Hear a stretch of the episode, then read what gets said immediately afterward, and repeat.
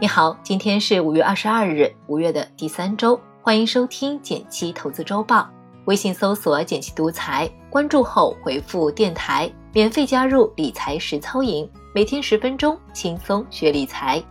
下面我为你精选了本周热门新闻，附上解读，希望能为你的财富加餐。文稿已上传，欢迎阅读。第一条新闻来自《二十一世纪经济报》，这类理财产品可能要变天了。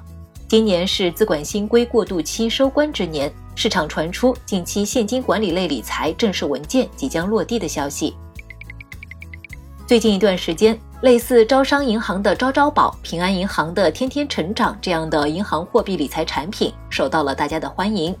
这类产品曲线非常方便，有些产品还能支持消费，同时他们的年化收益率基本都在百分之三以上，俨然成为了余额宝们的死对头。可是好景不长，随着规范管理的正式文件出台，可能预示着这类产品的紧箍咒要来了。比如，文件规定了产品投资范围，银行货币理财收益高的原因，主要是因为投资范围相对货币基金来说更广。如今加上了不少的限制，投资范围和货币基金基本上一致了。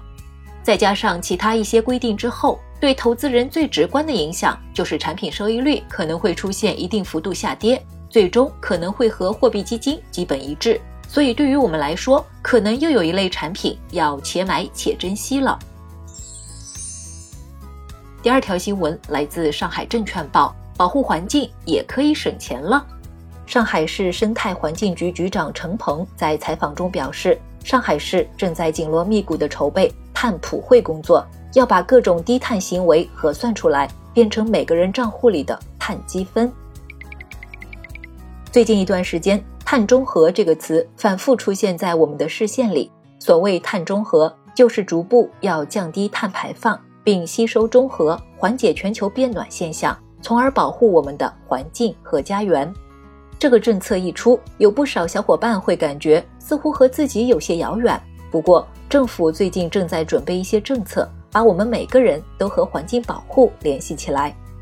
具体的做法就是要转换成账户里的碳积分，比如平时低碳出行、垃圾分类、节约用电、简约包装等行为，这些都可以累积碳积分。而碳积分在未来可以在各种消费平台上使用，来抵扣自己的付款金额，为环保做贡献的同时，还能实实在在的省钱，这确实是一举两得了。同时，不少朋友很关心碳中和的具体投资方式。一种简单的办法就是用双低策略筛选环保行业的可转债，另外就是参与一些相关基金的投资。第三条新闻来自证券时报，集优点于一身的双创五十指数来了。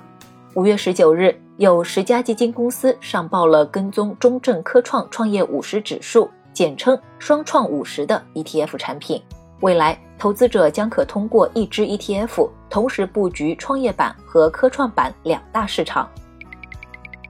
十家基金公司同时布局，足以说明市场双创五十指数的重视程度。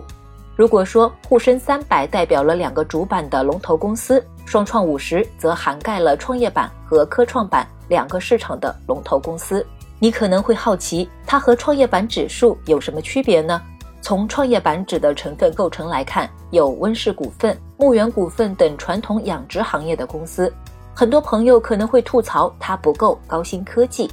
而双创五十指数基本挑选的都是新兴产业的上市公司代表，比如创业板的乐普医疗、爱尔眼科、智飞生物，科创板的金山办公、中芯国际等等。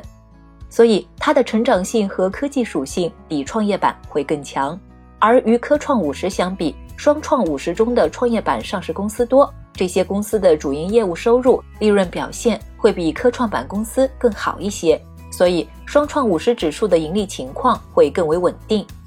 总的来说，双创五十是一个集创业板和科创板优点于一身的指数。有关它的后续信息，我也会持续保持跟踪。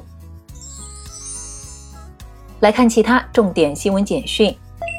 来自界面新闻的消息，京东物流在港交所公告，香港 IPO 每股发售价为四十三点三六港元，全球发售六点零九亿股，预计将于五月二十八日上市交易。来自证券日报的消息，中国银行业协会等三协会表示，金融机构等不得用虚拟货币为产品和服务定价，同时防范虚拟货币交易炒作风险。好了，本周的财经热文就是这些。想要好好学理财的你，记得按照文稿开头提示领取我为你准备的专属福利哦！每天限额两百名，先到先得。点击订阅《投资周报》，每周六上午减七解读财经热点给你听。拜拜。